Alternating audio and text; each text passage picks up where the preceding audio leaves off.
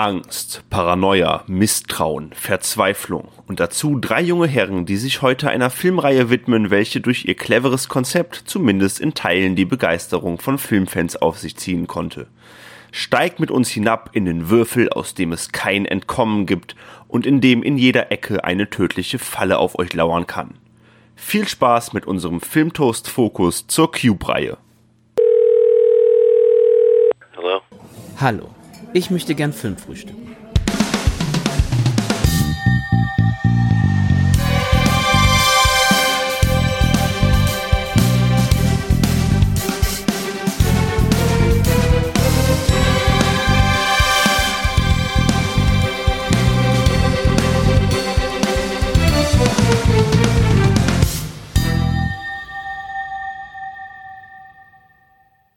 Ja, hallo und herzlich willkommen hier zu einer neuen Folge von Filmtoast Focus. Äh, ich bin der Flo und ich darf hier heute mein Moderationsdebüt geben. Das freut mich natürlich sehr, aber natürlich bin ich nicht alleine.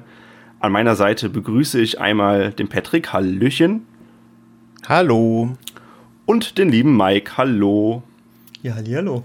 Äh, ja, es ist noch gar nicht so lange her. Da habt ihr beide ja in einem anderen, in, in einer anderen Fokusfolge sehr ausführlich über die The Hills Have Ice Reihe gesprochen. Ähm, und Achtung, jetzt kommt die erste große tolle Überleitung. Damals war es also sehr hügelig. Heute dagegen betreten wir die quadratischen Gefilm, äh, Gefilde der Filmwelt und sprechen über eine Filmreihe, von der ich gar nicht mal so weiß, ob viele Menschen überhaupt wissen, dass, äh, dass es eine Filmreihe ist. Wir sprechen nämlich über die Cube-Reihe. Beginnt mit Cube aus dem Jahre 1997, ähm, dem Nachfolger Cube 2, Hypercube aus dem Jahre 2002 und dem dritten Teil, welcher gleichzeitig ein Prequel ist, Cube Zero aus dem Jahre 2004. Ähm, aber bevor wir jetzt wirklich detailliert in die Filme einsteigen, würde ich doch erstmal so ein bisschen abfragen, wie denn eure Geschichte mit den Cube-Filmen ist. Patrick, ähm, wann hast du Cube zum ersten Mal gesehen und die weiteren Teile? Oh Gott, also wenn ich den ersten zum ersten Mal gesehen habe, das kann ich eigentlich gar nicht mehr so genau sagen. Ich weiß aber, dass Cube eine der ersten DVDs war, die ich mir selber gekauft habe. Dementsprechend wahrscheinlich auch einer der ersten Horrorfilme, die ich gesehen habe. Ähm, und hat einfach eigentlich damals schon all das geboten, da kommen wir ja nachher noch zu, was so mittlerweile genau mein Cup of Tea ist. Ne? Also Horror als Genre sowieso dann noch so leichte Mystery-Anleihen und dann noch als Kammerspiel aufgezogen. Das ist ja eigentlich genau meins. Und äh, ja, also ich habe den seit Ewigkeiten auf DVD, habe den dann zwischenzeitlich noch mal gesehen und jetzt eben zur Vorbereitung auf die Folge heute noch mal. Mhm. Mike, wie sieht's bei dir aus?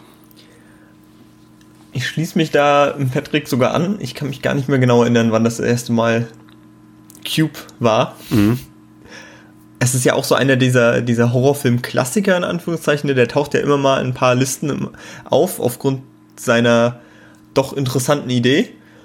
Und ich glaube, das war damals, als ich äh, so alles, was Horror war, so durchgeschaut habe als Jugendlicher, dass der da auch irgendwie reingespült wurde. Mhm. Ja, ähm, lustig, äh, was du sagst, gerade so als, als Jugendlicher. Ich muss auch sagen, Cube ist bei mir so ein typischer Film. Ich weiß nicht, das werdet ihr wahrscheinlich auch kennen. Wir sind ja auch, wenn vielleicht manchmal ein paar Jahre dazwischen liegen, aber trotzdem irgendwie eine Generation, auch, ähm, glaube glaub ich, auf, auf filmischer Ebene. War Cube immer so einer dieser Filme, den wir irgendwie, äh, die wir irgendwie so mit 16 an so Pizzaabenden eingeworfen haben. Da gab's immer so eine Handvoll Filme, keine Ahnung, irgendwie Fight Club natürlich, Donnie Darko und eben auch Cube. Ähm, ich weiß nicht, ob das, äh, ob euch das irgendwie bekannt vorkommt. Ja, ich denke, Cube ist, obwohl er eben ganz klar im Genre verhaftet ist, einfach so ein Film, auf den man sich einigen kann. Ne? Mhm. Eben gerade auch, weil das so eine bocksimple Prämisse ist. Von der aus geht's los. Und äh, dann, auch wenn man mit der Handlung an sich nichts anfangen kann, hat man wenigstens ein paar saftige Kills, äh, die ja bei so einem Pizza, später vielleicht auch Bierabend äh, durchaus Gefallen finden. Ne? Ja. Ja, und vor allem, ich erinnere mich auch noch zurück, äh, bei uns war auch immer ganz groß ähm, angesagt, so die, die Interpretation dahinter, ja. Also um das mal vorwegzunehmen, Cube, zumindest der erste, ist ja auch ein Film, der, sage ich mal, sehr, sehr viel Spielraum für eine gewisse Interpretation lässt. Und äh, wir 16-jährige Jungs saßen dann da halt und haben irgendwie versucht, den Film zu entschlüsseln und zu versuchen zu verstehen, was da gerade passiert. Und äh, das war immer, ja, das, das hat immer Spaß gemacht und das macht mir bis heute auch Spaß. Deswegen, ähm, ich habe jetzt Cube auch, keine Ahnung, bestimmt schon zum sechsten, siebten Mal gesehen. Ist immer wieder so ein Film, den man sich irgendwie auch angucken kann, finde ich. Und äh, habe dann nach wie vor oder er hat nach wie vor seinen, seinen Reiz auch nicht verloren, muss ich sagen. Ähm, Ist dann der, äh, kurze Zwischenfrage, ist dann der kleine Mysterium-Flow äh, bei Teil 3 so gestorben? Äh, ja, also sagen wir mal so, viel gefehlt hat nicht, aber dazu kommen wir dann vielleicht später noch. Ähm, ja.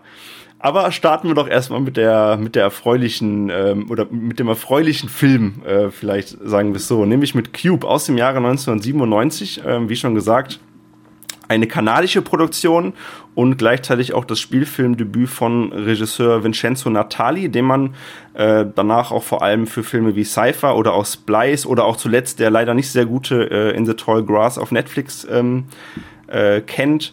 Und Cube ist ab 16 Jahren freigegeben, hat eine Laufzeit von 87 Minuten.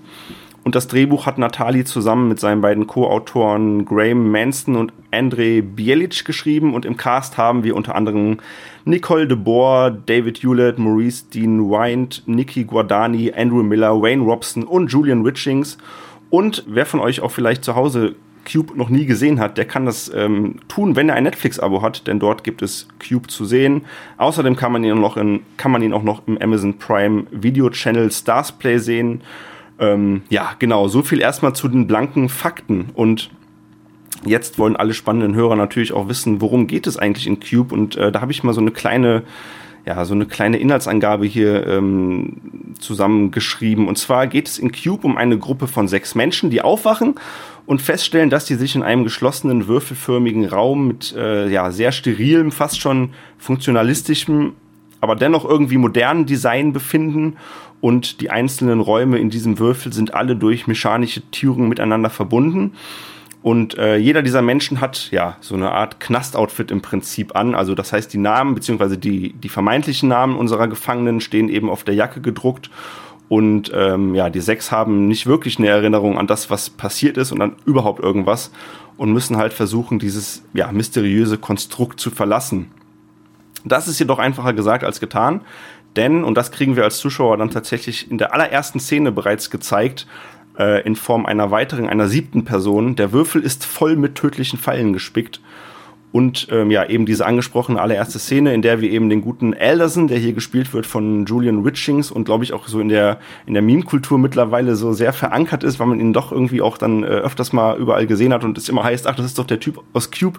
Ähm, ja, der hier wird in der ersten Szene eben von Rasierklingen, scharfen und haardünnen Drähten G ja, 17 teilt oder so. Und äh, das lässt dann schon so ein bisschen erahnen, wo dann auch die Reise unserer Protagonisten hingeht.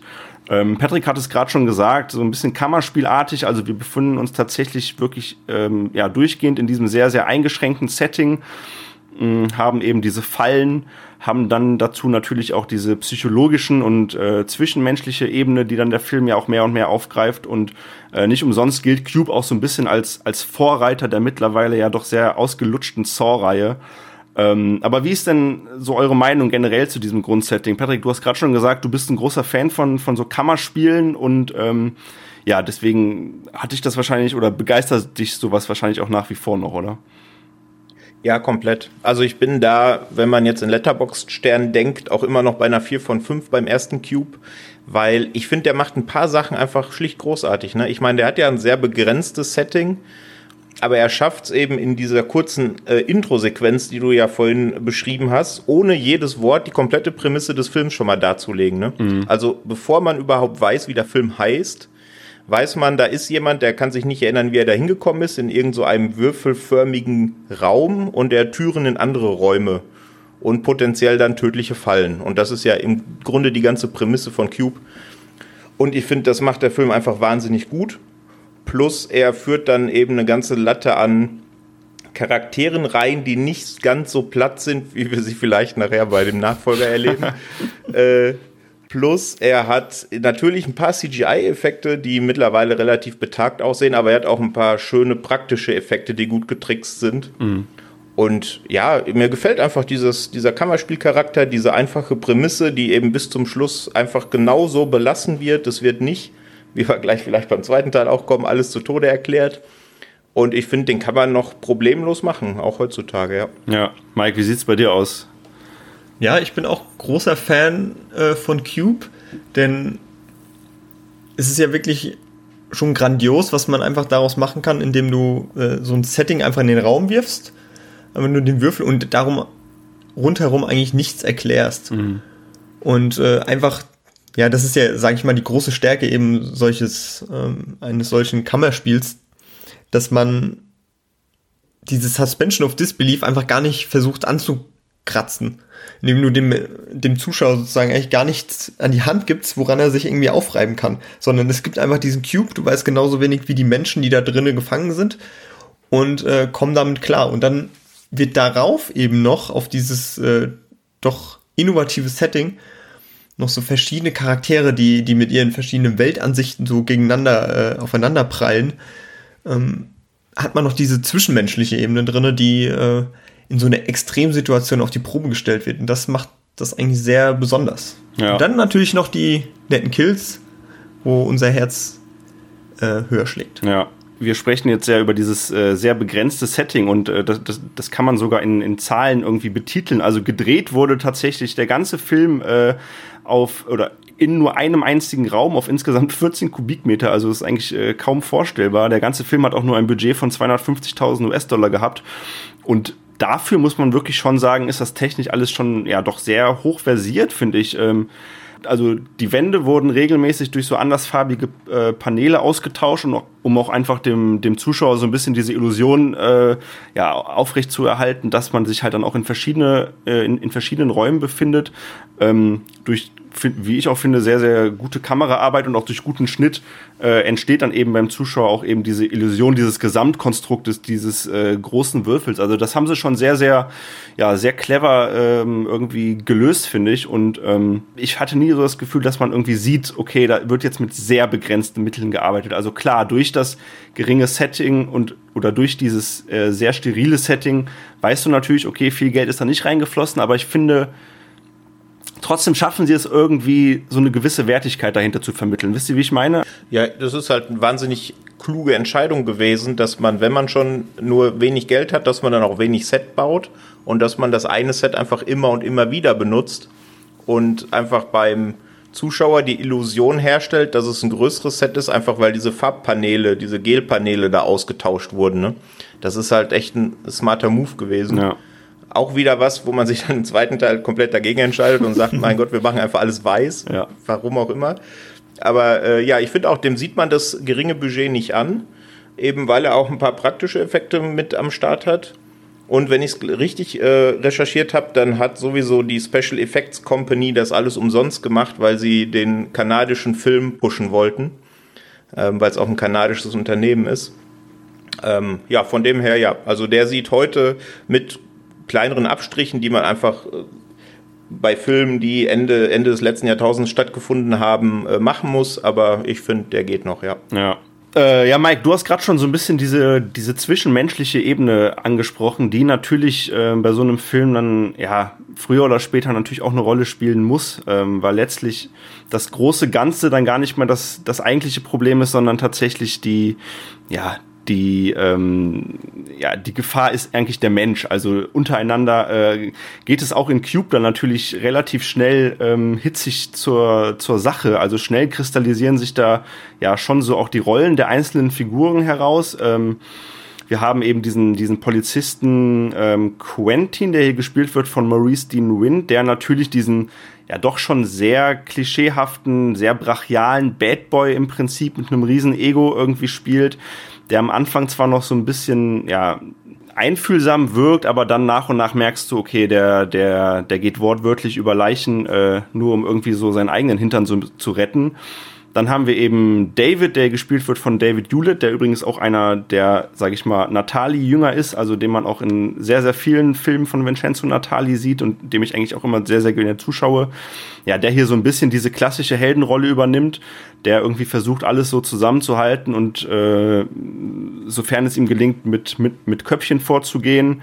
Dann haben wir natürlich die beiden Frauenrollen, die auch so ein bisschen diesem typischen Klischee entsprechen. Also wir haben einmal Helen, die hier die Ärztin spielt und dann auch später, als sie eben auf diesen Autisten treffen, auch so ein bisschen diese Mutti-Rolle und diese Kümmerer-Rolle einnimmt.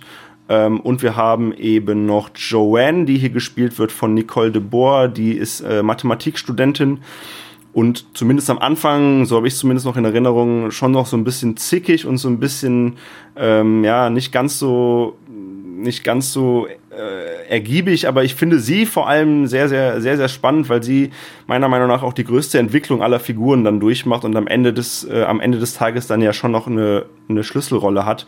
Ähm, nichtsdestotrotz finde ich schon, dass die Figuren klassische Abziehbilder sind. Ähm, aber, und das muss ich direkt sagen, mich hat das tatsächlich hier gar nicht so sehr gestört, weil dann Cube es eben doch schafft oder vor allem auch die, die Darsteller es schaffen, das Ganze doch sehr authentisch wirken zu lassen. Ich weiß nicht, wie seht ihr so diese Figurenkonstellation und dann auch die damit einhergehende Entwicklung? Mike. Ähm, ja, ich finde das wirklich, du hast schon gesagt, am Anfang äh, haben wir diese doch schon recht klassischen äh, Charakterbilder. Ähm, Gerade mit dem Polizisten, der ja wirklich, äh, den man schon des Öfteren in anderen Filmen gesehen hat, äh, von, von seiner Einstellung her, also so pro-Establishment und so weiter. Dann hast du da noch jemanden, ähm, die diese Wissenschaftlerin, sage ich mal, die so wirklich so auf den so Conspiracy Theory äh, Ast da absteigt und die treffen dann immer so wieder aufeinander und man hat auch gerade in dem Film, ähm, wie lange geht der? 90 äh, Minuten und da hat man auch wirklich so eine Entwicklung über den ganzen Film hinaus, wie die Menschen so dem Wahnsinn verfallen. Also man mhm. merkt so, am Anfang sind die noch wirklich so gesittet und äh, letztlich gerade hier ähm, Maurice äh, Dean Wind, also Quentin, der, der Polizist, der dann später ja auch äh, quasi mordet, in Anführungszeichen, dann zum Antagonisten mutiert, äh, der wirklich komplett ähm, geistesabwesend ist, sag ich mal, in, in, seinen, in seiner manischen Art, so ungefähr. Ja. Ähm, das ist schon wirklich ganz groß. Vor allem gerade diese Entwicklung dahin, die kann man super easy nachvollziehen und wird auch sehr glaubhaft von den, von den Schauspielern dargestellt. Also wirklich äh, ganz groß Chapeau. Ja. Aber es ist ja schon so ein bisschen, ähm, ja, es ist, ich finde, also ich mag das auch gerne, aber ein Drehbuchautor macht es sich dann auch natürlich sehr, sehr einfach, wenn er genau diese Abziehbilder an Figuren eben benutzt. Da hätte ich mir vielleicht sogar so ein bisschen mehr Mut irgendwie gewünscht. Ähm, auf der anderen Seite frage ich mich, ob so ein Film funktioniert, wenn du da sechs Wissenschaftler reinpackst. So wahrscheinlich nicht. Dann sitzen diese sechs Wissenschaftler die ganze Zeit in einem Würfel und lösen das Rätsel nach einer halben Stunde und dann ist der Film zu Ende. So, also von daher äh, ist immer so ein, so ein zweischneidiges Schwert. Patrick, wie, wie siehst du das? Ja, ich, also ich finde es auf, auf jeden Fall mindestens zweckmäßig und darum geht's ja ganz oft in Horrorfilmen, ne, dass es zumindest zweckmäßige Charaktere sind. Wenn die dann noch eine gewisse Entwicklung durchmachen, ist man ja eigentlich schon happy. Ähm, und ich finde, das ist hier voll gegeben. Also wie du, wie er gerade schon gesagt hat, auf jeden Fall bei Quentin, da merkt man die Entwicklung natürlich sehr deutlich, weil er ja mehr oder minder auch im Zentrum der ganzen Geschichte steht, neben dem Cube, der eigentlich ja der Hauptdarsteller von dem Ganzen ist, finde ich so ein bisschen. Ja, also es ist zweckmäßig. Es wird im Verlauf der Reihe noch deutlich schlimmer. Von dem her rückblickend ist man froh um diese, um diese äh, Figurenzeichnung und auch die schauspielerische Leistung dahinter. Ähm, ja, von dem her bin ich, gehe ich damit voll, voll konform, ja. Ja, und dann haben wir dieses, äh, dieses Ende. Ähm, und wie ich gerade schon gesagt habe, lässt das Ende eben sehr, sehr viel Raum für Interpretation. Und ähm, es ist allerdings bei mir zumindest ein Film gewesen, wo ich auch gar nicht so also ich habe da natürlich noch drüber nachgedacht und ich denke auch heute noch drüber nach, wenn ich den Film gucke. Jetzt mal äh, fernab davon, dass ich jetzt äh, Cube 2 und Cube Zero irgendwie dann auch noch gesehen habe und mir da ja leider dann noch auch zu viel irgendwie erklärt wird. Aber ich finde, Cube ist vor allem ein Film, den man einfach so auf sich wirken lassen kann und manchmal braucht man ja irgendwie auch keine Antworten auf die Fragen und ähm, deswegen muss ich auch sagen, bin ich mit dem Ende und wie das Ganze dann auch so aufgelöst wird, in Anführungszeichen, äh, wir wollen das jetzt auch hier nicht spoilern, glaube ich, ne? Ähm, bin ich eigentlich doch auch sehr, sehr zufrieden und mag das dann auch und mag auch so dieses letzte Bild in dem Film, äh, wenn dann einfach, ja, es ist weiß wird im Prinzip. Ähm, wie, wie seht ihr das? Wie, äh, wie verlasst ihr Cube, wenn ihr den Film schaut? ich finde, ähm, ich mag solche Filme, wo man hoffnungslos zurückgelassen wird, mhm. kann man so sagen. Auch wenn du am, am Ende hast ja, sag ich mal, eine Weißblende, das ist, äh, ist ja quasi das Signal für was, für was Hoffnungsvolles. Aber wir haben äh, im Film durch äh, David Hewlett, der, äh, wie sich später herausstellt, sozusagen, äh, angeblich an dem, am Cube mitgearbeitet hat, beziehungsweise zumindest die Außenschale irgendwie konstruiert hat. Und er sagt so, ja, es gibt hier keinen Ausgang. Und ähm, er sagt dann, ich habe hier ein Zitat, Big Brother is not watching you. Und das ist ja so, ja, pure Willkür. Das, was hier eigentlich geschieht, das hat keinen tieferen Sinn. Ihr seid einfach nur drinne, weil ihr drinne seid. Ihr habt einfach Pech gehabt. Und ähm, das finde ich eine, für einen Horrorfilm ist das immer sehr, sehr passend, finde ich. Also wenn die, wenn das einfach passiert, weil ihr einfach zur falschen Zeit am falschen Ort seid. Sowas wie, das war ja ganz groß äh, The Strangers, ähm, wo ein, wo ein frisch verheiratetes Ehepaar sozusagen die Flitterwochen in einem, in einem in einem Ferienhaus äh, verbringt und äh, die dann über Nacht abgeschlachtet werden. Und die Frau fragt dann ganz zum Schluss nochmal die Mörder, ja, wieso macht ihr das einfach so? Ja, ihr wart halt zu Hause. Und das war so der, ich weiß gar nicht, das war glaube ich Mitte 2000 oder so, wo dann dieser, ja, dieser Hype losgetragen wurde von wegen so, ja, ihr hattet einfach Pech. Und das ist so der Horror, der wirklich so bei den Leuten dann kickt. Ja, an genau The Strangers musste ich auch denken, nachdem du deine ersten Zeilen gerade gerade gesagt hattest. Das ist eben genau das, ne? Und das ist halt so so eine Hoffnungslosigkeit. Das passiert halt, du kannst da nichts gegen machen, du kommst da nicht raus und es gibt keinen größeren Sinn dahinter, ne? Und das ist halt, das macht auch so ein bisschen die Faszination vom ersten Film noch aus, finde ich. Man hat ja so ein bisschen dem, dem Background, wenn man sich mal überlegt, dass alle Figuren, die im Cube eingeschlossen sind, nach irgendwelchen Gefängnissen auf der ganzen Welt benannt sind, ne? Und dass die auch alle die gleiche Kluft tragen, das wirkt natürlich alles wie so eine Art Hightech-Gefängnis, sowas in der Richtung. Aber im Grunde weißt du es ja bis zum Schluss nicht. Ne? Im Grunde weißt du nur, einer konnte entkommen. Und zum Glück passiert danach auch nichts mehr. Es gab ja, glaube ich, sogar noch eine Szene, die den Cube auch in Teil 1 von außen hätte zeigen sollen, die quasi danach noch äh, gekommen wäre, aber das war eine der ersten, die sie im Schnitt direkt gekillt haben, weil sie sich damit natürlich diese ganze Mystik direkt genommen hätten. Mhm. Ja. Ja, ich, ich kann das äh, zu 100% unterschreiben. Wie gesagt, ich bin da auch ein großer Fan von. Ich ähm, bin ja auch ein bekennender Lost-Fan und äh, musste da auch teilweise immer so ein bisschen hier. Du stehst hier auf äh, Mysterien, die nicht aufgeklärt werden. Ganz genau, ja, genau. Ähm, ja, gut. Ähm, dann dann wäre es das zumindest von meiner Warte für ähm, zu, zu Cube. Ich weiß nicht, habt ihr noch irgendwelche Punkte, die ihr unbedingt noch ansprechen wollt zu dem Film? Also aus meiner Sicht nicht. So generell ähm, hat der schon eigentlich für mich die zwei besten Kills der ganzen Serie, was natürlich für die Serie dann relativ vielsagend schon ist, aber eben mit, diese, mit der Drahtseilfalle zu Beginn und später als einem der Akteure das Gesicht weggeätzt wird, ähm, eben weil es praktische Effekte sind, deswegen sieht's cool aus. Ähm, nö, also das ist wirklich eine komplette Sehempfehlung, wenn man den, ähm, wir haben es ja vorhin gesagt, den kann man aktuell auch streamen ähm, da sollte man unbedingt mal reinschauen, wenn man den noch nicht kennt und ein äh, Herz für Genrefilme hat. Ich würde ihn auch äh, sogar sehr gerne mit The Platform vergleichen, der jetzt auch auf Netflix letztes Jahr so einen kleinen Hype hatte. Das ist hier so der, der 90er, 2000er Plattform, würde ich sagen. So ein bisschen, ne? Der, der hat eine ganz gute Idee, die äh, einfach umgesetzt wird, ohne viel Tratra äh, ringsrum. Mhm. Ja, genau. Bei Plattform das Ganze eben in die Vertikale gepackt ähm, aber im Grunde sehr ähnlich. Ne? Es gab ja so ein paar, die äh, paar Filme danach, die es ohne Cube wahrscheinlich nicht so gegeben hätte. Ne? Es gab noch Der Kreis, ich weiß nicht, ob ihr den kennt. Ja, oh ja der, der ist äh, übrigens ähm, auch auf Netflix verfügbar. Ja. Genau, der ist auch auf Netflix verfügbar, ja, genau. Da ist es zwar nur ein Raum mit 50 Personen und alle paar Minuten ähm, stirbt eine von denen und äh, im Laufe der Zeit findet die Gruppe dann heraus, dass sie das gewissermaßen steuern können, wer denn stirbt, auch sehr interessant. Oder was ich noch ganz gut fand, war das Belko-Experiment. Das versetzt das so ein bisschen in so ein, so ein, so ein, so ein Firmengebäude, was dann ab, hermetisch abgeschlossen wird. Ähm, ja, also ich finde, es gibt da so eine Art Subgenre vielleicht, was Cube sogar ein bisschen zumindest in die breite Öffentlichkeit gebracht hat. Ich habe noch keinen Namen für das Subgenre gefunden, ja. aber ich bin Fan. Ja.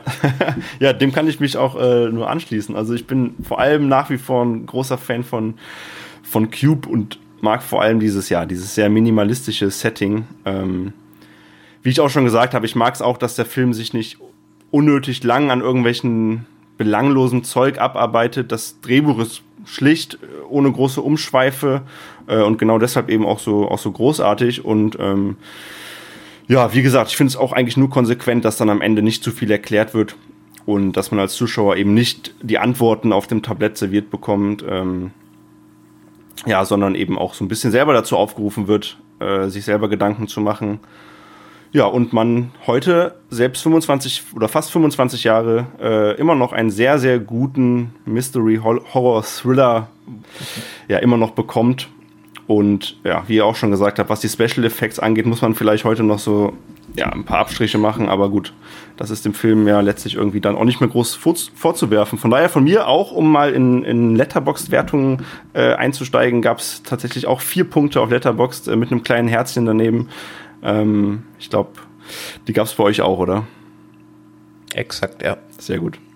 Aber Mike, äh, dich brauche ich über Letterboxd gar nicht, gar nicht mehr zu fragen, sorry.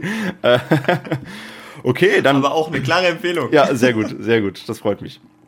Genau, ja, dann würde ich sagen, schließen wir mal so ein bisschen das Kapitel äh, Cube 1 und ähm, springen in das Jahr 2002. Ähm, und nachdem der erste Cube-Film dann auch ja in der ganzen Welt eigentlich äh, sehr, sehr hohe Wellen schlug und äh, ja von den Filmfans regelrecht abgefeiert wurde, ähm, ja, war dann ja irgendwie auch klar, äh, das Geld ruft, äh, wir drehen eine Fortsetzung, ähm, die es meines Erachtens nie und nimmer nötig gehabt hätte, aber gut, wer bin ich schon? Ähm, und ein gewisser André Sikula sah das dann eben auch anders und inszenierte dann eben Cube 2, Hypercube. Und vielleicht werden jetzt bei den einigen Tarantino-Fans, die wir vielleicht auch äh, haben, die Ohren schlackern, denn André Sikula, der Name sagt einem vielleicht irgendwas ganz genau. Das ist der Mann, der bei Tarantinos Reservoir Dogs und auch bei Pulp Fiction für die Kameraarbeit zuständig war tatsächlich und 1998 dann auch äh, erstmals auf dem Regiestuhl debütierte und dort den Film Voodoo Dawn mit Michael Metzen, der übrigens sehr, sehr, sehr schlecht sein soll, äh, inszenierte. Ja, und dann eben auch für Cube 2 Hypercube ähm, verantwortlich ist oder verantwortlich war. Genau, noch ein paar blanke Fakten. Also freigegeben ist Cube 2 ab 16 Jahren. Er hat eine Laufzeit von 90 Minuten. Ähm, das Drehbuch schrieb Sean Hood ähm, Sekula übernahm neben der Regie eben auch die Kameraarbeit und im Cast haben wir dann unter anderem Carrie Matchett, äh, Jaron Wynn Davis, Grace Lynn Kung, Matthew Ferguson, Neil Crone, Barbara Gordon und Lindsay Connell. Und wer Cube 2 Hypercube sehen möchte, der kann das tatsächlich mit einem Amazon Prime Account machen. Ähm, man kann den Film aber auch, wenn man wie ich ein Fan des physischen Mediums ist, äh, tatsächlich auch für wenige Taler in diversen Online-Shops kaufen. Ähm, ich habe jetzt tatsächlich in Vorbereitung auf diesen Cast auch meine, auch meine physische DVD-Sammlung aufgepeppt und alle drei Cube-Filme hier im Regal stehen. Ähm ich weiß nicht, vielleicht bereue ich es schon ein bisschen. Das ist Einsatz. ja, absolut. Mike, worum geht es denn in Cube 2 Hypercube? Hui, eigentlich können wir damit sogar die, die, ähm, den Inhalt von Cube nochmal zusammenfassen. Denn Acht Menschen wachen in einem würfelförmigen Raum auf. Sie wissen weder, wie sie dorthin gekommen sind, noch wo sie sich befinden. Hm, kennt ihr irgendwoher, oder? Äh, ihre Umgebung entpuppt sich als ein gigantischer vierdimensionaler Hypercube, der aus unzähligen Räumen besteht, in denen tückische Fallen lauern. Aber jetzt kommt der Twist. Doch nicht nur das. Auch Zeit und Gravitation sind in den Räumen nicht einheitlich und schon bald kämpfen alle ums nackte Überleben. Also, ihr seht schon, viel Variation ist hier nicht gegeben.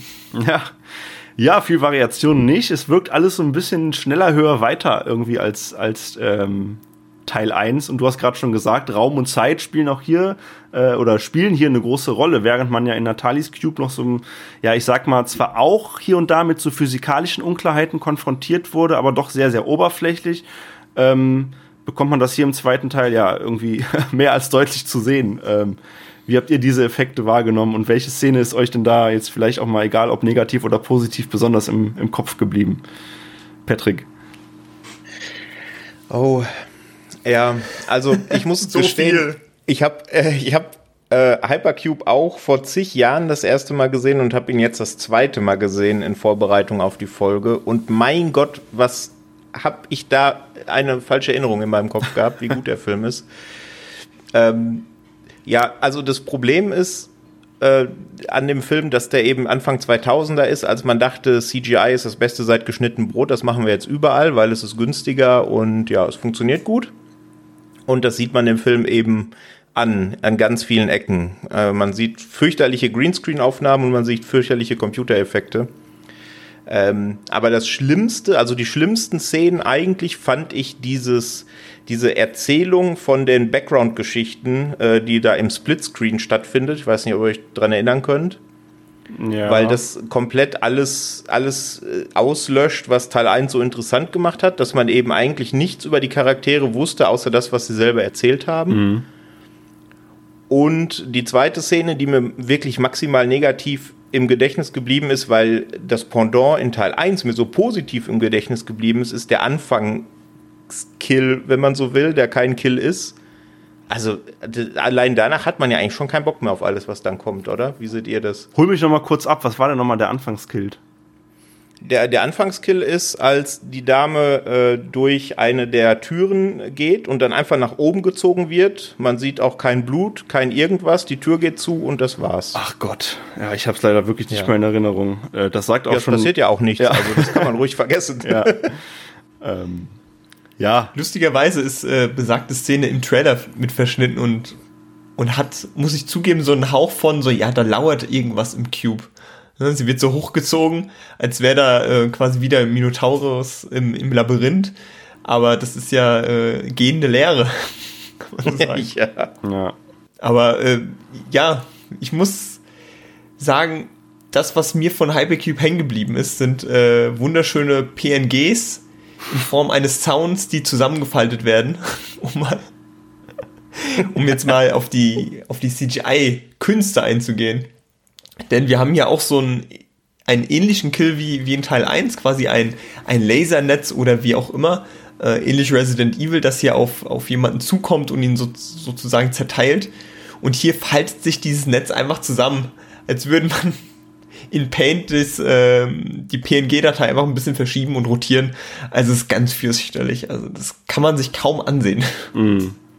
Ja, es klingt natürlich immer böse und wahrscheinlich saßen da auch super viele Leute hinter, die da echt Bock drauf hatten, aber ich finde diesen Paint-Vergleich, ich glaube, der ist gar nicht mal so weit hergeholt. Das hatte ich wirklich tatsächlich manchmal den Eindruck. Ähm, ich meine, eine der, der Szenen, die sich dann doch mir auch in den Kopf gebrannt haben, weil sie dann leider wirklich echt nicht gut waren, ist natürlich schon die Szene, wo dann ähm, dieser dieses kleine Quadrat sich dann plötzlich zu eben diesem Hypercube irgendwie entwickelt und so einen ganzen Raum einnimmt und dann weiß ich nicht genau, wie mit irgendwelchen scharfen Klingen um sich rumschießt und eieiei, also das ist echt äh, Krieg fürs Auge, sagen wir mal so. Also ähm, das Schlimme ist ja, es ist ja nicht nur so, ähm, dass die Effekte mies sind, wie, wie das Ganze inszeniert ist, sondern dass die Achtung, dass die Gravitas, also ne, die mhm. Wucht fehlt auch dahinter. es passiert nicht, dass, dass jemand in kleine Stücke zerfällt oder so, sondern die Leute verschwinden meistens einfach nur. Sie werden einfach irgendwo hingebeamt.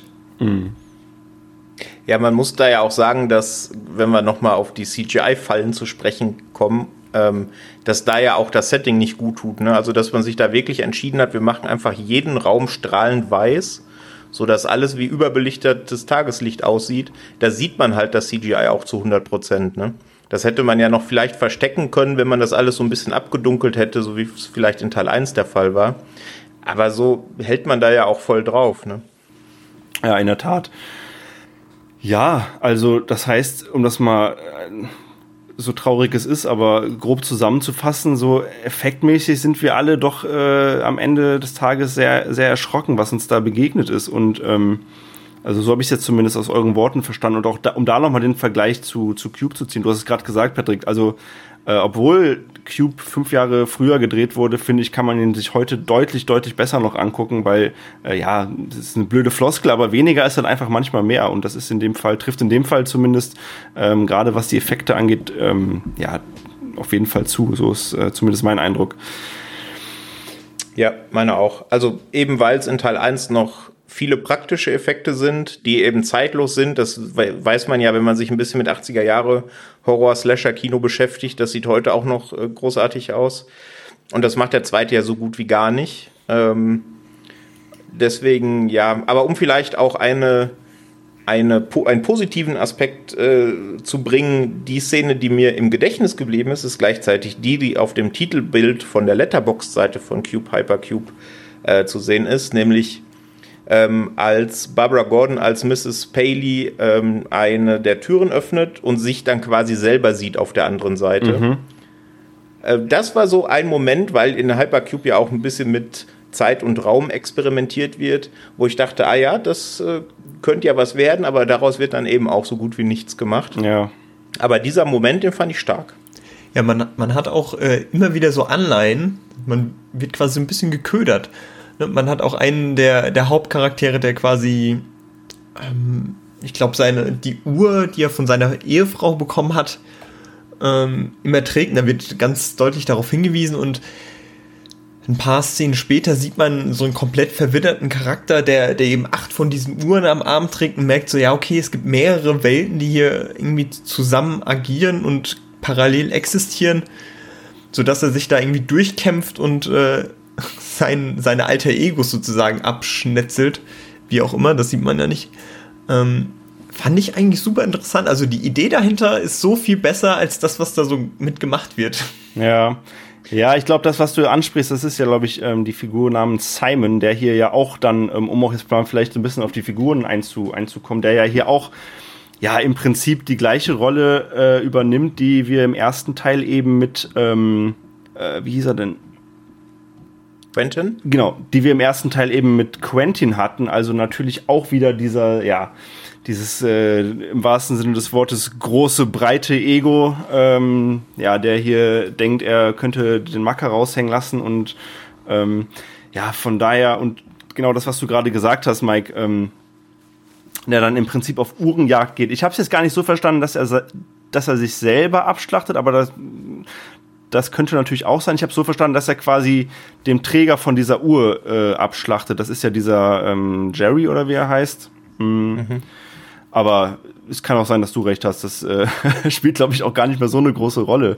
Ähm, ja, es spielt wirklich keine Rolle, oder? Nee. Ich meine, der kommt da, der, der, der, der erscheint da wieder, hat dann dieses eine zu vernarbte Auge, weil er da ja den ähm, das Messer reingestochen kriegt ja. von, ähm, von Mrs. Paley und erscheint dann eben gealtert offensichtlich und mit vernarbtem Auge und mit diesen ganzen Uhren. Da fragt man sich auch, der hat jetzt ohne irgendeine, ohne irgendeine, äh, ohne Wasser und ohne, äh, dass sein Auge verarztet wurde, hat der da jetzt wie viele Jahre überlebt? Ja. Oder, also, ich, nee. Kannibalismus. Wäre wär ein schöner Shot gewesen, wenn sie äh, in einen anderen Cube reinsehen und dann sitzt da jemand und frisst gerade Menschen. Das wäre schon. Ja, das ist, das ist halt das Problem. Ne? Ich meine, wir hatten es ja gerade bei Cube 1 als positiv herausgestellt, dass ähm, wenig erklärt wird und wenn wenig erklärt wird, dann machst du halt auch wenig Flanken für irgendwelche äh, Logiklöcher auf. Ne? Die gibt's ja im ersten Teil daher zumindest wenige. Aber im zweiten gibt's dann schon eben doch ein paar mehr Ecken, wo man sich dann fragt, was soll das jetzt? Ja, das, das übliche Zeitreiseproblem, sage ich mal. Damit Stimmt, man ja. sich einfach keinen Gefallen. Ja, und ich muss auch sagen, ich habe, oder wir haben ja gerade schon im, im, ersten Teil auch so ein bisschen zumindest ange, oder ich habe angeprangert, dass es ja dann doch auch wieder diese Klischee-Abziehbilder sind, die natürlich zweckmäßig sind, aber die werden hier im zweiten Teil ja dann doch, doch nochmal deutlich auf die Spitze getrieben und äh, ja, den eben von mir schon angesprochenen Simon, der hier eben zum, zum Bad Boy mutiert, dann haben wir Kate, die halt auch wieder, ja, mehr oder weniger diese klassische Heldenrolle von David aus Teil 1 übernimmt. Wir haben äh, mit Sasha wieder eine Person, die in gewisser Art und Weise körperlich eingeschränkt ist, äh, hier eben nicht als, als Autistin oder als Autist, sondern eben als, als, als blinde junge Frau. Äh, wir haben mit Max wieder so ein bisschen dieses Brain, also die, diese, ja, das Pendant zu der Mathematikstudentin aus dem ersten Film. Und ja, keine Ahnung, wenn ich dann ganz unweigerlich natürlich den Vergleich zum ersten Teil auch dann ziehe, dann komme ich einfach zum Schluss, dass das hier alles mindestens irgendwie eine Nummer schlechter ist. Ähm, dahingehend tut mir der Cast sogar ein bisschen leid, weil ich finde nicht, dass es an den Schauspielern liegt, weil, keine Ahnung, die machen eigentlich ihre Sache in Ordnung, finde ich. Äh, ich glaube, das ist einfach so ein, so ein Skriptproblem, weil dann wird da auch noch diese unnötige Love Story eingebaut von Max und ähm, äh, der, der ja, Schauspielerin, nee, der, der Anwältin äh, aus, aus Hollywood, die im roten Abendkleid in dem, in dem Cube äh, landet. Also, das war alles sehr. Pff, da musste ich schon echt ein paar Mal mehr durchatmen. Ich weiß nicht, wie ging's da ja. euch? Die sieht man ja sogar am Anfang, ne, in, dem, in der Intro-Sequenz, als die Kamera über diese äh, Baren fliegt, wo die Leute in diesen Plastiksäcken liegen, die dann später offensichtlich in den Cube eingeschleust werden sollen. Ja. Da sieht man ja schon die Frau im roten Kleid. Ne? Stimmt, ja. Tja, also um es mal so ein bisschen provokant zusammenzufassen, irgendwie alles wie gehabt. Äh, man hat noch so ein bisschen mehr Effekthascherei hinzugefügt, dazu irgendwie hier und da so ein paar Plotpoints wie diesen Love Story, pff, die dann zwar auch diesen schönen Effekt, äh, Effekt hervorgebracht hat, wie sich diese beiden Leichen dann, äh, Leichen dann quasi umarmen. Ähm, aber ja. Ja, keine Das Ahnung. ist halt alles irgendwie sehr zahnlos, finde ich. Ne? Es ist, hat wenig Physis, es hat, ich meine, man hat da dieses Konzept, dass es Räume gibt mit Todesfallen und daraus macht man so wenig.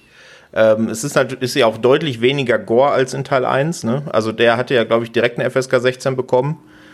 Ähm, ja, und das merkt man halt einfach, ne? Das ist sehr viel verschenktes Potenzial, würde ich sagen. Ja.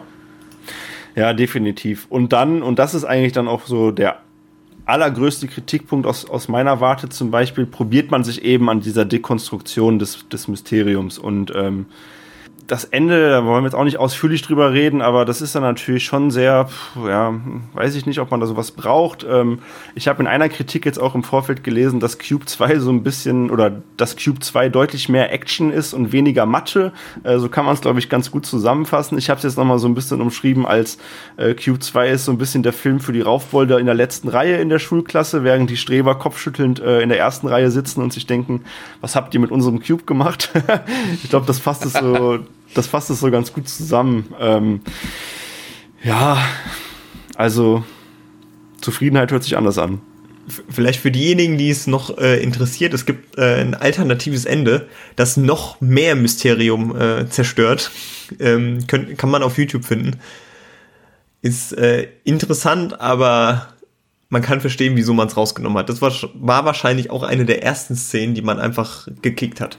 Ja, aber wie fandet ihr dann diesen Kniff, äh, in Anführungszeichen, dass dann am Ende, ja, ohne jetzt vielleicht doch spoilern zu wollen, aber dass dann die Heldin gar nicht so das war, was sie vorgegeben hat? Okay, jetzt habe ich doch gespoilert, egal. Ähm, wie, wie fandet ihr das? Hat euch das noch irgendwie in einer gewissen Art und Weise überrascht oder wart ihr einfach nur noch genervt? Also ich, mir war das dann eigentlich auch schon egal. Also man hat ja vorher schon mal einen Twist, ne, dass ein Charakter eben doch ein bisschen mehr ist, als es äh, zu sein scheint. Ist da natürlich auch super offensichtlich, wenn man unserer kurzen Charakterisierung von vorhin folgt, wer das denn wohl ist. Ähm, aber das Ende hat mich wirklich nur noch genervt. Also, äh, dass man sich dann entscheidet, so eine absolut nichtssagende Schlussszene zu drehen, die ja dann, danach ist ja einfach auch Schluss, ne? Mhm. Also, äh, und äh, nee, nee, nee. Also das, da, da war ich schon raus. Ja. Äh, ja, überhaupt nicht, überhaupt nicht mehr dabei. Also Cube Zero war, tut mir leid, einfach eine ne Graupe. Also Also auch da äh, würde ich gerne noch ausführlicher mit euch drüber sprechen, aber es gibt auch leider wirklich echt nicht viel. Ähm, wenn man jetzt guckt, ob man irgendwelche positiven Punkte da herausfischt, äh, können wir uns jetzt lange darauf aufhalten, ob wir da irgendwas haben, was uns doch irgendwie positiv im Gedächtnis bleibt. Wir haben schon gesagt, hier und da ja, gibt es dann schon so ein paar Szenen, äh, die man sich dann auch vielleicht ähm, angucken kann. Und ich, wie gesagt, ich finde auch die, die Schauspieler, die machen das jetzt auch nicht schlecht, aber ja, letztlich scheitert der Film so ein bisschen an seinen eigenen Ansprüchen und ähm, ist der da. hat keine Ansprüche. ja, ja, ja, ja. Also Oder- man, man hat ja eigentlich nur das äh, gemerkt, dass okay, ein, ein Würfel mit, mit Fallen, da kann man was draus machen und dann überlegen wir uns doch irgendwas anderes, dass es ein bisschen anderer Film ist. Aber man hat sich da jetzt nicht irgendwie viel Gedanken gemacht. Also unterstelle ich den jetzt mal, aber das ist ja. Nee. Und da hat es auch nicht geholfen, dass der gute Herr, ähm, Herr Regisseur unter Tarantino äh, gearbeitet hat. Das wäre doch mal was gewesen. So ein bisschen Tarantino-Style da reinbringen, das hätte doch, das, das hätte mir Bock gemacht. Ja, der Hateful Eight und Würfel. Ja, Chance vertan. Sehr schön. ach ja, ach ja. Ja gut, ähm, dann würde ich sagen, machen wir aber auch da einfach ganz schnell einen Haken hinter und, und äh, vergessen den Film. Beziehungsweise ich würde euch fragen oder ich würde, ich, es ist so ein bisschen eigentlich schon beantwortet. Also so richtig empfehlen würdet ihr den Film auch niemandem dann, oder? Nee. Naja, also ich meine, wenn man den ersten gesehen hat, dann allein schon, äh, um die Reihe zu komplettieren natürlich. Ähm, aber wer jetzt an dem ersten keinen Gefallen gefunden hat, das kann ja manchmal sein. Es gibt ja Filmreihen, wo man dann sagt, dann pickt ihr aber doch äh, äh, Film ABC aus der Reihe raus, der ist wirklich gut, dann brauchst du auch die ersten zwei, drei nicht gucken. Also das auf keinen Fall. Also ist maximal für Leute, die den ersten gut fanden und dann eben auch entweder mit drei, vier Bier oder ich weiß auch nicht, am, am besten mit drei, vier Bier. Ja. ja. Na gut, dann würde ich sagen, springen wir noch rüber zu unserem letzten Film in unserer heutigen Besprechung. Und zwar sprechen wir jetzt über Cube Zero. Und da steht an erster Stelle mal ein Mann namens Ernie Barbarash, ein Drehbuchautor, der auch schon am Drehbuch von Cube 2 Hypercube mitschrieb und der dann äh, das alles so cool fand und wahrscheinlich unseren kritischen Worten hier sofort widersprechen würde, denn er wollte dann auch seinen eigenen Cube-Film machen und die Idee äh, und, und, die Idee und das Mysterium äh, rund um den geheimnisvollen Würfel ähm, ja weiter entschlüsseln. Und äh, ja diese Idee gefiel ihm eben so sehr, dass er sich eben dann dem Film namens Cube Zero annahm und äh, wie man auch vielleicht dem Namen schon so ein bisschen entnehmen kann, ist Cube Zero ein Prequel zum ersten Cube und erzählt uns dann eben die, die Vorgeschichte tatsächlich. Und äh, noch ein paar blanke Fakten, bevor wir zur Inhaltsangabe kommen. Also Regie und auch Drehbuch lag eben, wie schon gesagt, bei Ernie Barbarash. Ähm, der Film ist in seiner ungekürzten Fassung von 93 Minuten freigegeben ab 18 Jahren. Die gekürzte FSK 16 Fassung, der fehlen 55 Sekunden, also die ist knapp 91 Minuten lang. Ja, und der Cast besteht unter anderem aus Zachary Bennett, David Eubanch, Stephanie Moore, Martin Roach und Michael Riley. Und wer Cube Zero sich angucken möchte, der kommt momentan zumindest leider nicht um einen Kauf äh, rum. Für wenige Euros kann man ihn sich aber zum Beispiel auch bei Amazon Prime Video oder auch im iTunes Store leihen. Ähm, und ich habe mir tatsächlich die 2 DVD Limited Edition im Steelbook bei, bei Amazon gekauft. Ähm, beinhaltet noch ein bisschen an, an Bonusmaterial und äh, ja, die, die Sammlung du's? im Regal ist zumindest komplett. Nee, ich bin da ja auch so ein kleiner Monk. Wenn ich irgendwie einen Film auf DVD habe, dann brauche ich auch Gottverdammt alle anderen Teile. Äh, da führt dann leider kein Weg mehr dran vorbei. Von daher ist schon okay. Und ich meine, das Steelbook sieht tatsächlich sehr, sehr schön aus. Ähm, ist vielleicht sogar das Schönste an diesem ganzen Film. Ähm, von daher. das, das ist auch immer meine Rechtfertigung, warum ich das 4K-Steelbook von Hellboy 2018 im Regal habe. Sehr gut. Oh Gott, da ist mir kurz äh, die Luft weggeblieben. ja. ja. Genau, aber worum geht es in Cube Zero überhaupt? Ähm, Patrick, fass doch mal kurz und knackig zusammen, was uns hier erwartet. Ja, sehr gerne. Im Grunde nicht viel anderes als in den ersten beiden Teilen. Also wir haben wieder eine Gruppe, die sich zusammenfindet in einem Cube, der wieder aus unterschiedlichen Räumen besteht, die miteinander verbunden sind über diese Türen, wie es auch schon in Teil 1 und Teil 2 der Fall war. Und wir haben ganz am Anfang, und damit macht es ihn auf jeden Fall schon mal Faktor 10 besser als Hypercube, eine schön drastische Startszene, nämlich wird da ein Typ mit einer Flüssigkeit äh, besprüht, denkt im ersten Moment, das ist Wasser, ist dann aber kein Wasser, ist eine Art Säure und langsam löst sich seine Haut auf, bis er quasi komplett schmilzt und gen Boden fällt. Sehr schöne Szene, sehr schön getrickst. Und ja, danach sehen wir dann einen Kontrollraum und das ist eben diese Entmystifizierung, von der du ja vorhin schon gesprochen hast und sehen da zwei Techniker, Win und Dot. Die haben eben bei diesem Tod zugesehen und äh, ja, sind scheinbar Angestellte von diesem Unternehmen, was den Cube gebaut hat und haben da so ein bisschen das Auge drauf. Das entschlüsselt sich dann natürlich im Laufe des Films. Ähm, auf jeden Fall äh, wirken die beiden ein wenig gelangweilt, halten sich dann mit Schach und äh, anderen äh, Aktivitäten ein bisschen über Wasser. Und dem Win, also dem einen von den beiden, kommen aber langsam Zweifel an seinem Job und an der Ideologie, die dahinter steht. Denn äh, zwei der Kollegen von den beiden sind scheinbar irgendwie spurlos verschwunden.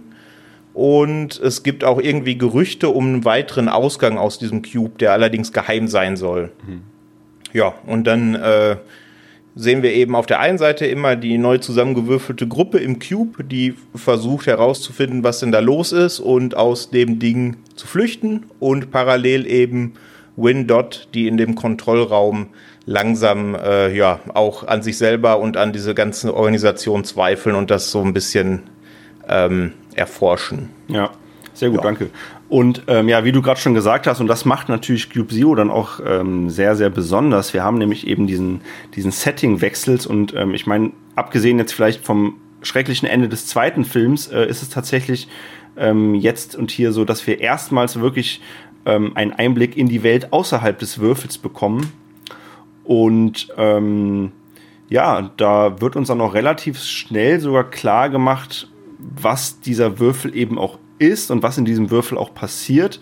Ähm, eben, ich weiß nicht, du hast es jetzt gerade nicht gesagt, aber dass dort eben Menschen drin sitzen, zumindest wird es uns so gesagt, die ähm, verurteilte Mörder sind und eben jetzt in diesem Würfel ja für experimentelle Zwecke irgendwie drin sitzen.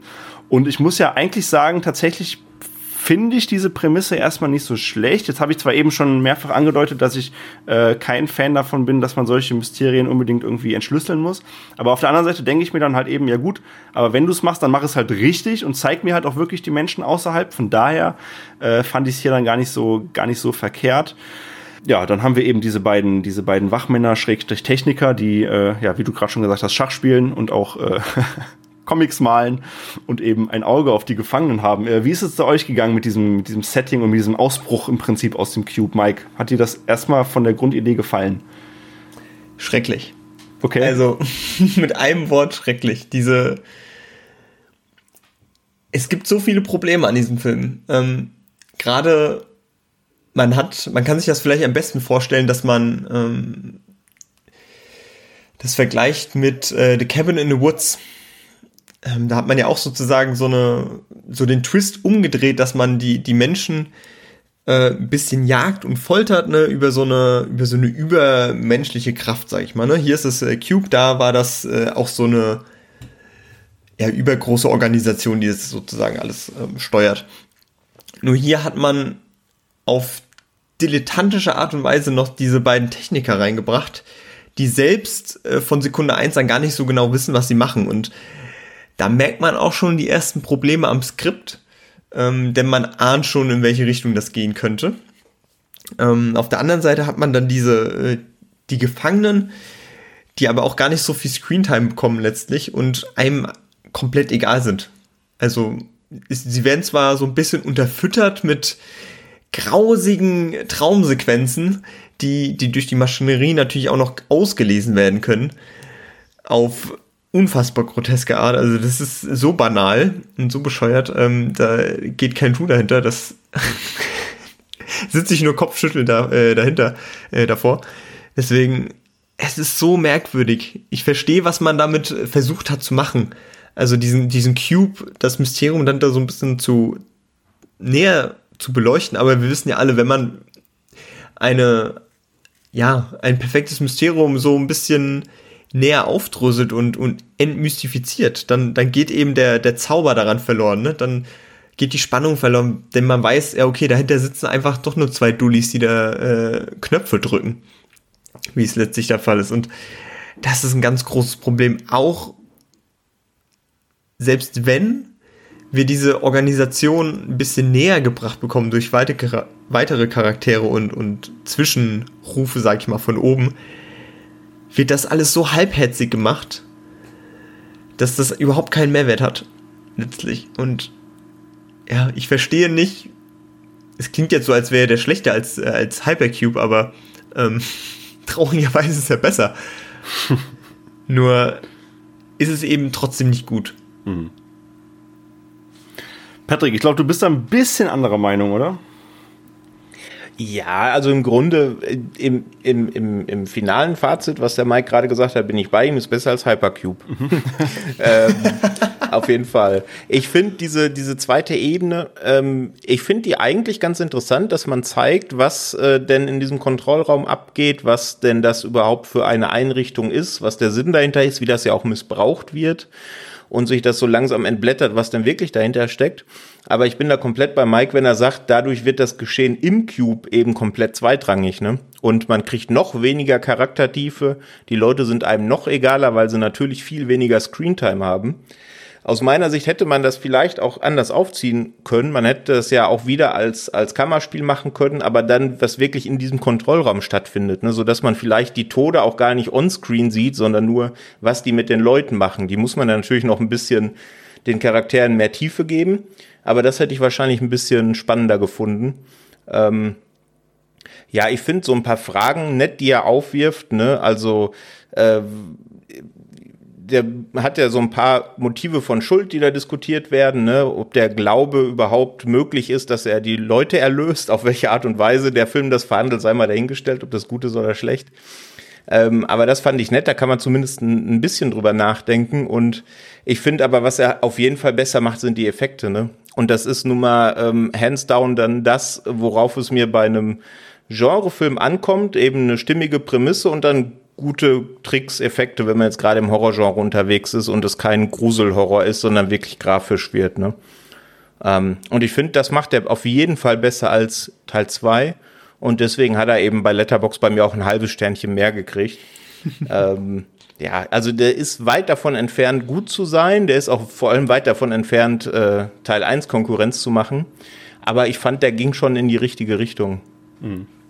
Ja, jetzt habe ich. Siehst du das, Flo? Äh, ja, ich sehe das tatsächlich. Ja, ich bin so ein bisschen zwischen euch, glaube ich. Also, der Film ist mir am Ende des Tages leider, leider auch relativ egal, tatsächlich. Ähm, ich kann aber eure beiden Seiten tatsächlich verstehen. Also, auf der einen Seite hätte ich auch, wie ihr beide auch sagt, gerne ja, irgendwie eine andere, eine andere Aufwägung gehabt oder beziehungsweise eine andere, ja, irgendwie, mich hat es einfach genervt, dass man halt so wenig aus dem Cube dann auch irgendwie gesehen hat, dass dann auch eben dazu führt, dass wir ähm, zwar auch wieder diese klassischen Figurenkonstellationen, die wir auch schon in den ersten beiden Teilen jetzt angesprochen haben, ähm, hatten, tatsächlich diese beiden Figuren, die hier unter dem Namen Reigns und Haskell, dieser Supersoldat irgendwie, äh, das sind eigentlich die einzigen beiden Figuren im Film, die ja auch irgendwie eine gewisse Relevanz im Cube halt haben. Also während wir in den ersten beiden Filmen ja auch noch gewisse Nebenfiguren eben haben, ähm, die dann auch im Cube mh, hm, die eine oder andere Rolle einnehmen, haben wir hier zwar auch so zwei, drei Nebenfiguren, aber die habe ich auch wieder alle völlig vergessen. Wir haben diesen etwas ähm, ja, breiteren Mann, glaube ich, der da irgendwie äh, wie durch Ultraschall wird sein, wird sein Kopf irgendwie zerplatzt oder so, oder so, mhm. sein ganzer was, Körper. Was neben, nebenbei bemerkt, eine unfassbar öde Todessequenz denn er poppt nur kurz auf und sein, sein T-Shirt fällt auf den Boden. Also bitte. Ja. Ähm, nee, aber von daher, ich, ich, ich sehe das auch so und äh, ich würde auch sagen, dass tatsächlich Cube Zero der Film von den drei Filmen ist, wo mir die Figuren wirklich am egalsten waren. Ähm, was einfach, auch, ja. Ja, sorry, auch wenn wir ja mit äh, einem ja, mit dem Vorgesetzten von, äh, von Dot und, und äh, Win eigentlich einen sehr, für, meine Verhältnisse doch einen charismatischen Charakter haben, der auch wirklich ganz gute Szenen hat, der quasi mit einem mechanischen Auge unterwegs ist, wenn ihr euch erinnert. Ja, sicher, Matt Eye Moody am Start hier. Äh. Ja, aber, aber leider stinkt der Rest so dermaßen dagegen ab, das ist nicht mehr feierlich. Ja. Ja. ja, der geht halt in die komplett andere Richtung. Ne? Während einem die anderen, gerade auch die Insassen, dieses Mal komplett egal sind, ist der halt so überzeichnet, dass er zumindest Schauwerte hat. Ne? Das stimmt, ja. Aber er passt dann ja doch durch seine völlig überzeichnete Darstellung auch gar nicht mehr so richtig in das Cube-Universum. Also zumindest aus meiner, aus meiner Sicht. Ähm, von daher hat, war ich von ihm jetzt auch nicht wirklich begeistert, tatsächlich. Ähm, ja, ähm, du. Ja, Begeisterung ist, glaube ich, ein großes Wort ein großes für Wort, äh, die Cube-Reihe, ne? Ja, also. Das stimmt. Ähm, Mike, du hast gerade auch schon diesen, oder du hast dich gerade schon so ein bisschen lächerlich über, über, diese, über, über diese Traumsequenzen gemacht, die ja auch ähm, ja, mehr oder weniger äh, dann auch dafür sorgen, dass sich auch dann Eric im Prinzip ähm, so ein bisschen selber hinterfragt in seinem, in seinem Tun, weil er dann ja eben ja Reigns, also die, die Frau äh, in diesen Träumen dann auch irgendwie sieht, in diesen rekonstruierten Träumen. Ähm, und das muss ich dann auch sagen, plötzlich irgendwie anfängt, ähm, ja, sich auch dann so, so Moralfragen zu stellen und dann plötzlich irgendwie anfängt da ähm, das alles zu hinterfragen, was er tut. Und das fand ich total merkwürdig, weil am Anfang schaut er sich noch diese Todessequenz äh, an, die wir gerade angesprochen haben, beziehungsweise er schaut sie sich nicht an, er wirkt da sehr, sehr abgestumpft schon. Und da habe ich mich halt so gefragt, okay, es hat jetzt diese eine Sequenz gereicht, wo dann irgendwie die Frau mit ihrer Tochter da irgendwie spielt, dass du jetzt plötzlich hier einen auf, auf Moralapostel machst. Also ich fand so diese Motive auch der, der einzelnen Figuren da sehr, sehr schwer nachvollziehbar. Ich weiß nicht, ähm, wie ihr das seht. Ja, wobei er ja, also ich finde, er ist so der, äh, in, in der Rolle, die er vorher hat, so der Vorzeigebeamte so ein bisschen, ne? Weil er hat er von oben indoktriniert, kriegt er, alle, die in diesem Cube sind, sind böse. So, und das ist für ihn Antrieb genug, dass er seinen Job macht. Und bei ihr findet er das erste Mal raus, dass sie ja überhaupt keine Erklärung unterschrieben hat, äh, dass sie daran teilnimmt, wie das bei den anderen ist, die drin sind. Und da, das lässt halt seine komplette Welt ineinander brechen, ne? Und sein kompletter Antrieb geht flöten und er hinterfragt plötzlich alles. Also ich fand das schon einigermaßen nachvollziehbar zumindest. ja. Ja, also, ich, ich stimme dir dazu, Patrick. Es ist schon, äh, man kann schon verstehen, wo das herkommt. Ähm, nur gerade, ja, es, es ist vielleicht einfach zu viel verlangt von, äh, von so einem Genrefilm. Ähm, aber ich habe es eingangs schon erwähnt, dass man, also für mein, ich bin schon recht schnell dahinter gestiegen, dass, äh, dass sie auch Teil des, äh, ja, des Experiments sind sozusagen, ne? weil auf einmal ähm, finden sie da heraus, okay, äh, wir bringen die da um, ist ganz schrecklich, ne? Und äh, letztlich stellt sich heraus, ja, okay, er war auch äh, ein Gefangener, der da nur äh, reingebracht wurde, um, um Menschen zu beobachten, um da irgendwelche Schlüsse rauszuziehen aus den Verhaltensweisen. Deswegen so, ja, okay. Aber schwierig, gerade auch noch der Charakter von Dot, der eine Sinneswandlung äh, um 180 Grad äh, vollzieht, indem er kurzerhand äh, den Stecker rauszieht mit, mit dem Fuß, die auch aus dem Nichts rauskommt, wo er im Vorhinein noch äh, munter quasi äh, corporate-konform da alles äh, schön die Knöpfchen drückt. War ich auch sehr überrascht, wer da wohl helfen konnte. Aber ja, ein, zwei Sachen, da zwickt's ein bisschen. Ja. Ja, vor allem auch die Szene, wo Dot dann ähm, dieses Bauteil irgendwie dann auch äh, verschluckt und dann quasi dem Mr. Jax da irgendwie, äh, also dieses entscheidende Bauteil, was ja dazu führt, dass dann eben äh, ja die ganzen ähm, äh, oder der ganze Strom in diesem Würfel eben ausgefallen ist. Und das war auch so eine lustige oder so eine unfreiwillig komische Szene, weil dieser Moment, wo Mr. Jax dann vor Dodge steht und ihn fragt, ey, ähm, ge geben Sie mir bitte sofort dieses Bauteil und dort dieses Bauteil aus seiner Hose nimmt, ihm das so zeigt und sagt, meinen Sie dieses und es dann runterschluckt und ich dachte mir, Alter, ich, ich musste so lachen in dem Moment, weil das so dämlich war und du saßt da, also ich saß da einfach nur und dachte mir, what the fuck? Also der Film hatte hier und da, glaube ich, äh, oder zumindest in meinen Augen sehr, sehr viele unfreiwillig komische Szenen, ähm, was leider am Ende schade war, weil ja, also die Ernsthaftigkeit ging dann auch leider wirklich von Minute eins eigentlich kom komplett flöten. Ähm, als ich dann auch die, ja, die beiden da beobachtet habe, wie sie Schach spielen und wie er auch schon Comics malt, das war alles so pff, Mr. Chess, Mr. Chess nennt er ihn. Also, nee, Leute, wirklich nicht. Es kommt auch gerade diese unfreiwillige Komik, kommt eben durch, durch Mr. Jax da rein, wie du schon sagst. Der ist ja soll so ein so einen Nihilisten darstellen, ne, der so sadistisch angehaucht ist, der es geil findet, dass, äh, dass die da Menschen töten und quälen. Ähm, wenn ja der, der Anruf von oben kommt sozusagen und es das heißt so, ja, machen Sie mal schneller, bringen Sie die Leute schneller um und dann sagt er, ja, okay, äh, jetzt geht uns der Spaß flöten sozusagen.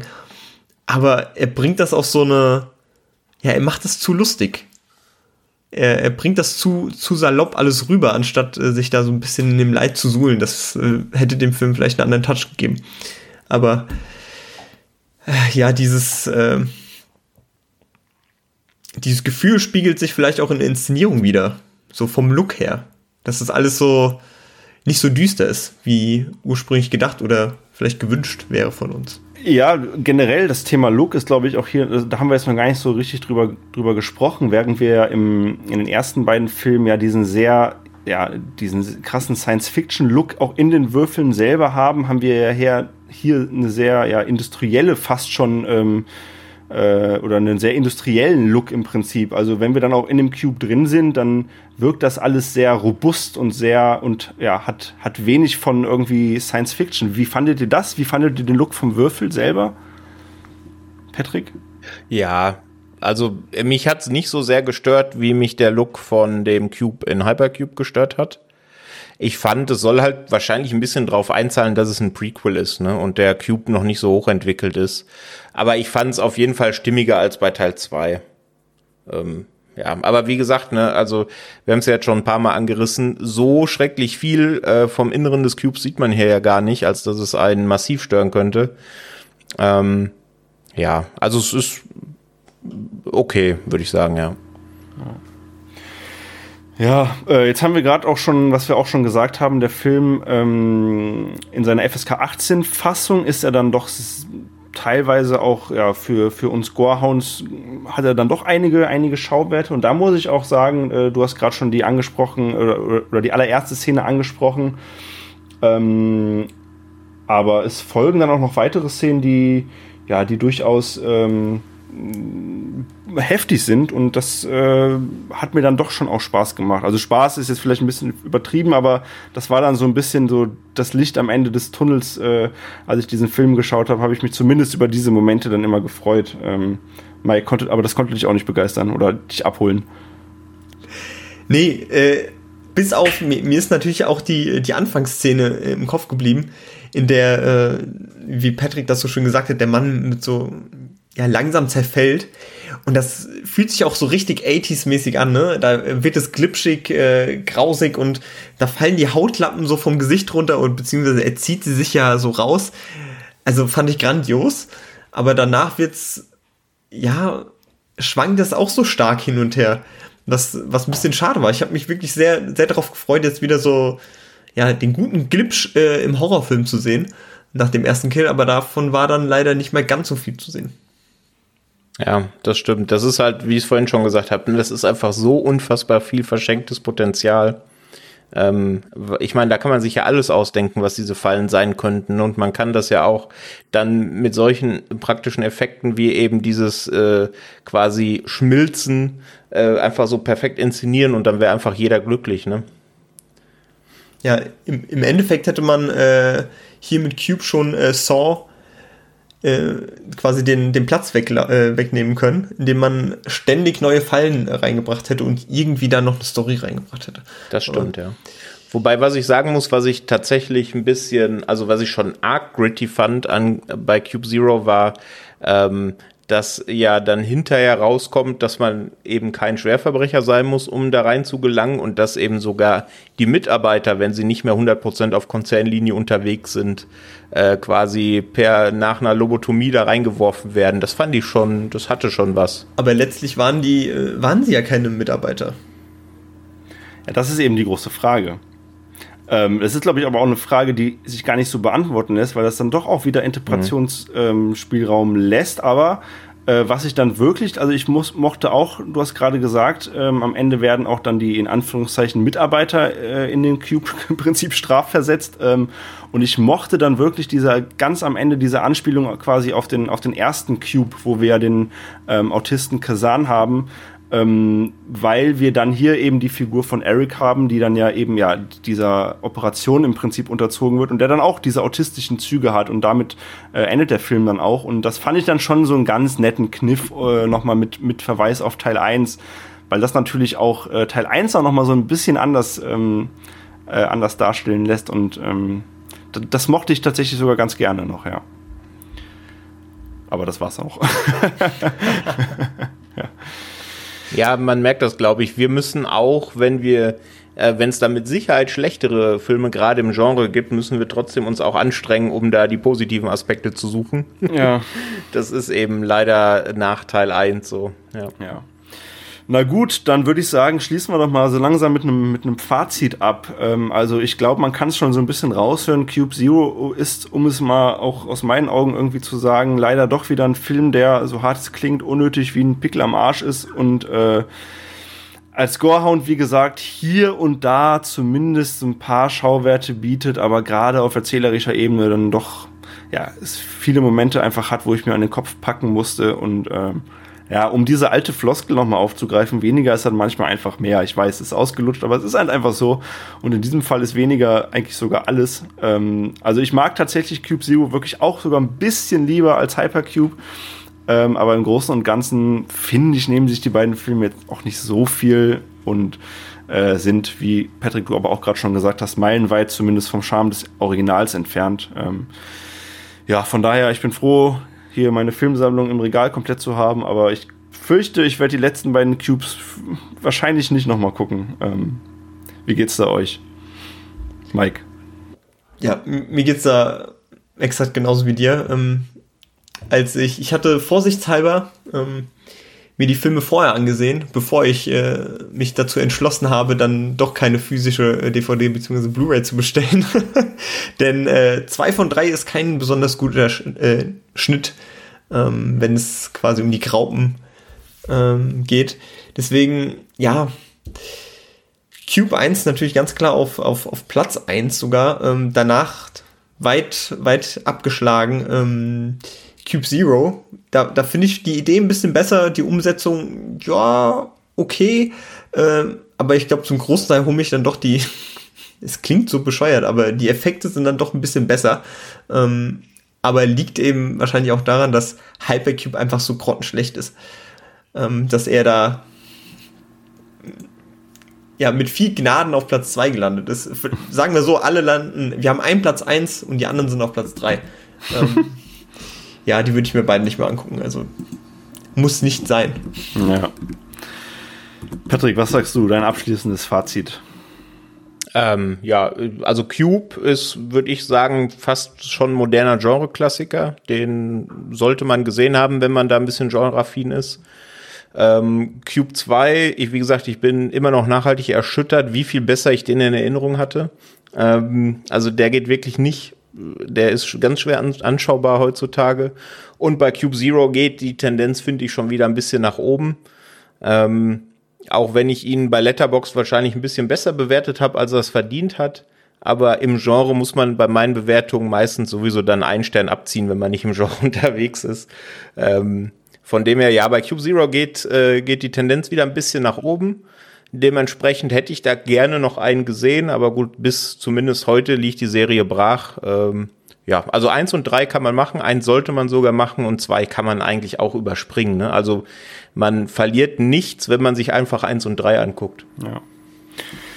Ja, das stimmt. Und du hast gerade schon gesagt, die Serie äh, liegt bis heute brach. Und ähm, ich würde jetzt einfach mal einen Haken hinter unsere Besprechung äh, setzen. Vielen, vielen Dank dafür auf jeden Fall, Jungs. Ähm, aber äh, jetzt habe ich mal so ein bisschen bei IMDb geguckt und da sehe ich Cube 2021, ähm, sogar schon datiert, 22. Oktober 2021 es soll oder es wird ein Remake äh, tatsächlich von Vincenzo Natalis Cube geben. Vincenzo Natali ist ja sogar als, als Writer aufgelistet. Ähm, inwieweit er jetzt da wirklich auch noch im Remake seine Hände im Spiel hat, weiß ich nicht. Aber ähm, man kann sich auch hier schon so ein paar Fotos angucken von den Leuten, die dann scheinbar auch mitspielen werden. Ein asiatisches Remake vom äh, Klassiker. Ähm, wie geht ihr damit um? Freut ihr euch? Äh, habt, ihr, habt ihr Bock drauf? Ja, also ähm, wir haben jetzt auch, wenn man äh, sich die IMDb-Seite anschaut, hat man auch schon so ähm, ein paar Character-Shots und mm, da wird auch viel mit, äh, ja, mit so Neonlichtern, grellen Farben wieder gespielt und ich finde, gerade wenn man beachtet, dass das ja, äh, ich sag mal, ein Remake ist, das aus dem asiatischen Raum kommt äh, und wenn man sich dann noch diese, ja, die klassische Theatralik, sag ich mal, die dahinter steckt in dem, in dem Bereich, ähm, dazu zieht, finde ich, da kann schon was richtig Gutes äh, bei rauskommen. Vielleicht so ein Überraschungsding wie, wie Train to Busan, das eben im, im Genre sehr gut verankert ist und das einfach, ja, dadurch lebt, dass es äh, ein bisschen übertriebener ist. Ja. Deswegen. Ja, das denke ich und hoffe ich auch, ja. Ja. Ja, ich muss auch sagen, ich habe auch Bock drauf. Ich äh, scroll mich ja auch gerade so ein bisschen durch die, durch die Bilder. Ähm, inszeniert soll der Film werden von einem Regisseur namens Yasuhiko Shimizu, sagt mir jetzt persönlich nichts. Ähm, seine ähm, Liste an Filmen ist auch noch nicht so lang. Aber ja, ähm, ich sehe das genauso. Ich habe da auch Bock drauf. Und wer weiß, vielleicht hören wir uns dann ja wieder, wenn es der Film irgendwie auch nach Deutschland schaffen sollte. Äh, vielleicht sogar noch in diesem Jahr. Ähm, sollten wir natürlich auch über das asiatische Remake sprechen um hier ähm, natürlich auch äh, aktuell und äh, alles zu bleiben. Von daher ähm, hören wir uns spätestens da wieder, würde ich sagen, oder? Ja, würde ich auch sagen. Es gibt sogar schon, ich glaube, einen kleinen Teaser zu dem 2021er Cube. Äh, der geht nur eine Minute oder sowas. Aber gibt schon mal einen kleinen Einblick in die Optik von dem Ganzen. Also ich bin da guter Dinge, würde ich behaupten, ja. Ja, sehr schön. Ja, wunderbar, Leute. Dann ähm, bin ich sehr glücklich, dass ihr das heute hier mit mir zusammen über die Bühne gebracht habt, äh, mein Moderationsdebüt. Ähm, es hat Spaß gemacht, äh, hier und da ein paar kleine Unsicherheiten, die kann, können wir aber problemlos rausschneiden. Ähm also ihr werdet im Nachhinein nichts davon hören.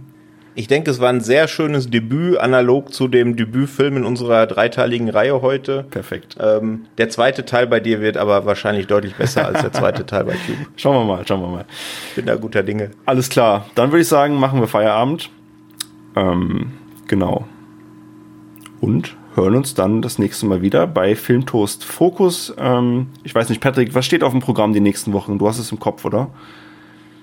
Ich habe es zumindest grob im Kopf, ja. Es steht mittelfristig an, dass wir uns nochmal Starship Troopers widmen, weil wir das noch nicht gemacht haben und ja, den kennt jeder und da gibt es eine Menge zu erzählen, da gibt es auch eine Menge schöne Trivia zu.